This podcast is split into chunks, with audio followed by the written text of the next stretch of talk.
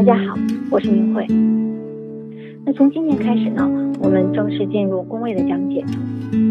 从前面的音档中，我们已经了解到了，十二个宫位呢是地球对天空中星体的感应场，也就是我们常说的天星感应。那么，我们生命中的哪个场域接收到了太阳，接收到了月亮？同时呢，也可以理解为。这个接收场域给天上的星体提供了一个什么样的环境？我们可以从这两个角度来理解。所以呢，宫位是和我们息息相关的。当只说星体的能量时，你可能会感到有点模棱两可，有点摸不着。那么，星体的能量被宫位接收后，就会紧密贴合到我们生活中的各个领域当中。比如我们的财、我们的事业、情感，还会关联到你的生命，所以你不可能感受不到。所以能解读星盘中每个宫位的吉凶好坏，就显得尤为重要。那这一节我们就来讲第一宫。一宫在我们星盘中是位于上升点下面的那个宫位。我们前面讲过。上升点呢，就是你出生那一刻东方地平线的位置，所以也可以说一宫位于东方地平线以下，太阳即将升起的地方。那在这里呢，可以理解为是新生命的开始。我们正处于母亲的子宫当中，即将看见，但还没有完全看到外面的世界，标志着生命的开端。所以，一宫最直接的代表了我们的身体体魄健康，这是一宫最基本的内涵。那一旦一宫受克或者一宫内落凶星，很容易呢从小就体弱多病，或者出生的时候容易不顺利，遇到难产。一宫就是我们生命本身，就是我们的身。那这一点呢，也是纯古占的内容。我的这个音档里面虽然主要讲的是现代占星，但还是会融入一些古占的内容。为什么呢？因为古占是根，我们学东西一定要了解它的根本，这样才能开枝散叶。好，那所以一宫受损，小的时候很难带，受克严重呢，还容易夭折。那相对的，一宫成吉象，那什么样的叫做成吉象呢？公主星。为吉，或者宫内落吉星，那么他的生命力就会旺盛，就是底子好。那公主星和宫内星的概念，我们前面都说过，这里呢就不多讲了。古希腊占星呢，把我们的一生形象的比作了一条远航的船，一宫呢就像这条船的船柄，一宫主星就是这个操纵船柄的人，如果。他的状态良好，就能让这条船稳健的航行，抵御住风浪。如果他三心两意或者根本不称职，那么船就容易沉没搁浅。那这样讲，大家能不能明白了呢？宫就是操作轮盘的这个位置，星呢就是操纵轮盘的人，这就是天星感应。宫位呢讲的永远是场域。而星以及星体的质量好坏是你的能力。那么上升星座不仅描绘了我们现实的诞生，当指针指向第一宫，伴随着我们独立的第一口呼吸，那上升点与第一宫正式了宣布生命的开始，我们便透过上升星座或者说一宫宫头的这个星座，看到了这个世界。那由于星座的不同，就好像我们从出生那一刻就戴上了不同颜色的眼镜。如果我们戴着红色的眼镜，那这个世界就是红色的；如果我们戴上蓝色的眼镜呢，那这个世界就是蓝色的。也正是因为世界在眼前呈现出了不同的样貌，所以我们就会采取不一样的行动。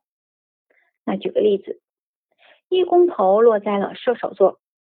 一宫头落在射手座的人，他们看到的世界总是充满令人兴奋的事物，还有各种想法和可能性，促使他们不断的去探索，然后成长。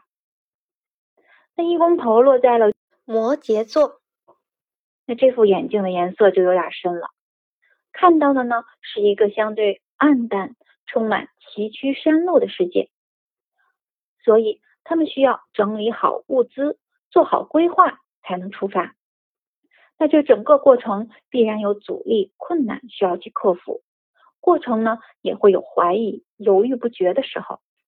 这两个人呢，由于一宫宫头星座的不同，当他们面对同样的情形，射手座呢首先会选择相信，然后乐观面对，直接采取行动；而摩羯座呢会先带着怀疑，他是内缩的，需要经过审慎的观察。直到他觉得看明白了，才会采取行动。一宫呢，就是代表了我们如何看待这个世界，以及我们展开人生第一步的基本态度，也就是你生命展开的第一步，你的基本态度是什么？好，那么反过来，作用力与反作用力，一宫呢，也代表了在无意识状态下你所展现出来的样子。就是别人看到你的样子，你给别人的第一印象。这里呢，不是你有意营造的，是你自然而然流露出来的样子。那我们还拿前面的例子举例，一宫射手座，他给人的第一印象一定是积极的、活跃的、充满活力。尤其是水星又落在一宫射手，你会发现人还没到，声音就先进来了。你就是很容易能感受到他身上的那种热力，而一宫摩羯座的人呢，给人的第一感觉容易有些严肃，不好靠近。当然，他也会关心人，也会主动的过来攀谈，可是他就是容易散发出来一种气场，不好接近。那我们也可以打开自己的星图来看一看，自己的一宫宫头落在哪个星座。然后呢，结合这个星座的属性来对照一下。那么学习占星最快的方法就是多实践，用生活中实实在在的感受来印证学理，这样才会越来越有感觉，记得深也记得牢。好，那么这种自然流露出来的给人的第一感觉，到底是不是真正的你呢？不一定。我们说过，星盘中。太阳所在的位置才是你人生的英雄之旅，是你要想成为的样子。月亮所在的位置呢，是你的情绪、情感、安全感所在。所以，日月一阴一阳，一内一外才是真正的你。那么，这个上升的位置呢？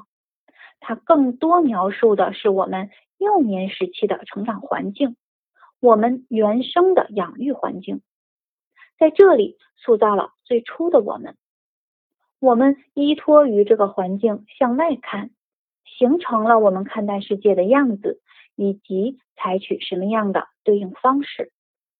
那么，在不断的成长中，不知不觉的形成的一种气质，一种行为模式，也就是别人眼里的样子。所以，原生家庭对我们每个人都至关重要。它直接决定了我们最初戴的那个眼镜的颜色，而这种影响会刻在我们的骨子里，携带一辈子。那么，一宫作为我们童年时期的境遇，自然而然的形成了一种模式。那么，相比于日月真实的自我，我们该怎么区分和理解呢？当然，星盘中除了日月，还有其他很多星体，它们都会对一个人产生影响。同时也会对日月产生影响，但我们要记住，核心是日月。日月描述的是我们真正想要成为的那个人，太阳是我们想要成为的人，月亮是我们心灵向往的港湾。那我们是不是一下子就能成为那个人呢？就能达到那个港湾呢？那么答案是不能。我们需要一点一点的经历。探索成长，从哪里开始呢？从一宫开始，从上升开始。那占星家 Liz Green 说过，太阳是我们将要成为什么样的英雄，而上升是我们走向英雄之路时所佩戴的寻求和探索的面具。那太阳说明我们为什么在这里，而上升是教我们如何到达那里。我们来举个简单的例子，不考虑其他星体的作用，只看一宫。和日月所落的星座，一个一宫狮子座的人，他给人的第一印象是非常有范儿的，很有气场，容易被看到。给别人的第一印象，眼神坚定真诚，说出来的话呢也掷地有声，就是很容易给你一种值得信赖的感觉，光明、自信、落落大方。一宫狮子座的人是很好辨认的。好，那这是他给人的第一感觉，而他的太阳呢，落在了天蝎座。那天蝎是什么？天蝎是隐藏自我，默默的观察，然后掌握主动权。那这和狮子是完全不同的能量，对不对？是的。那这个人，你刚开始接触他的时候，会感觉他很大气、光明磊落的。那等你们真正接触了，你就会看到他的太阳。那个隐藏在狮子的外表下，想要掌控一切和你紧密连接的控制欲，慢慢的随着交往的加深，当他内心开始接纳你的时候，你才会看到他的月亮。而月亮是一个人的内在，除非他非常相信你，才会敞开给你看。那如果他的月亮又落在了水瓶座，会怎样？那一开始你觉得他很阳光，充满正能量，对不对？慢慢的你发现，哦，他还挺多欲望的，希望呢把什么东西都抓在手里才安心。那再进一步呢？这时候你们已经是非常要好、无话不谈的朋友了。你又会发现，虽然他要求跟你有深度的情感交流，天蝎，当你们成为要好的朋友或者伴侣的时候。他一样会对你很好。